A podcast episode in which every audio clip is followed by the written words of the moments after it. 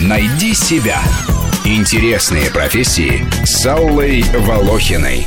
Охотники за привидениями. На просторах интернета мне попалось интересное объявление явно из региональной газеты. Требуется охотник за привидениями в укомплектованную группу специалистов, физически крепкий, не испугливых. Желательно наличие оборудования для сбора эктоплазмы, ну или хотя бы пылесос.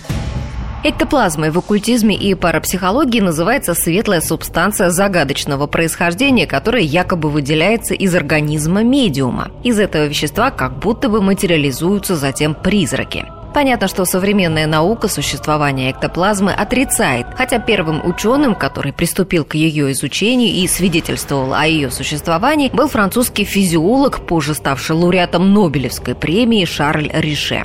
Большинство свидетельств, сообщающих о появлении эктоплазмы, относятся к XIX веку, когда благородное общество особо увлекалось спиритическими сеансами. Простодушные граждане верили свидетельствам, тем более они подкреплялись даже фотографиями. Один такой снимок показывает медиума Флоренс Кук, которая полулежит в красивом платье без чувств. Рядом с телом белесая фигура на вроде памятника командора. В описании снимка подчеркивается, что из выделившейся тела медиума эктоплазмы возник недооформленный фантом сущности по имени Кэти Кинг, дочери пирата Генри Моргана, губернатора Ямайки. Но главное тут даже не дочь пирата, а тот, кто сделал снимок. Профессор Уильям Крукс, известнейший английский химик и физик, открывший химический элемент талии, президент Лондонского королевского общества, обладатель множества наград и рыцарского звания, полученного от королевы Виктории. Крукс интересовался не только наукой, но и паранормальными явлениями. Он исследовал их как ученый. И именно работа с 18-летней Флоренс Кук особенно увлекла 45-летнего химика. Не зря я отметила ее красивое платье и изящную позу в обмороке.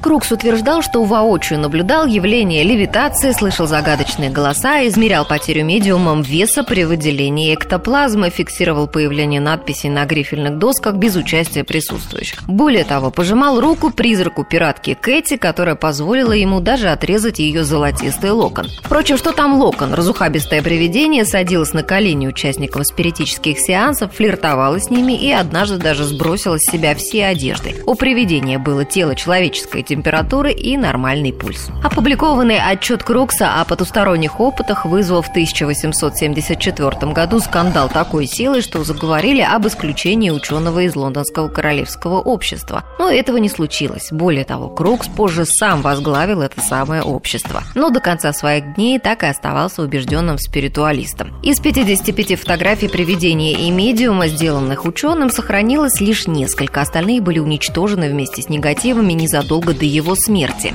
Сама медиум Флоренс Кук ушла из жизни с подмоченной репутацией и раньше своего покровителя. Ну а привидение Кэти Кинг с уходом Флоренс из жизни охотники за призраками не забыли. Нью-Йоркские спириты изобразили Кэти на своем сеансе и опубликовали фотографии, но были разоблачены. И по свидетельству разочарованного Конан Дойля, также увлекавшегося привидениями и восхищавшегося Флоренс Кук, жульничество американцев нанесло самый страшный удар по спиритуализму за всю его историю. Производители эктоплазмы пошли на убыль и, кажется, перевелись совсем. Последователи спиритуализма объясняют это общим падением духовности человечества и отсутствием веры у наблюдателей. Однако дело живет и в 21 веке. Как мы видим по объявлению, охотники за привидениями, вооруженные пылесосами, бесстрашно выходят навстречу запредельному.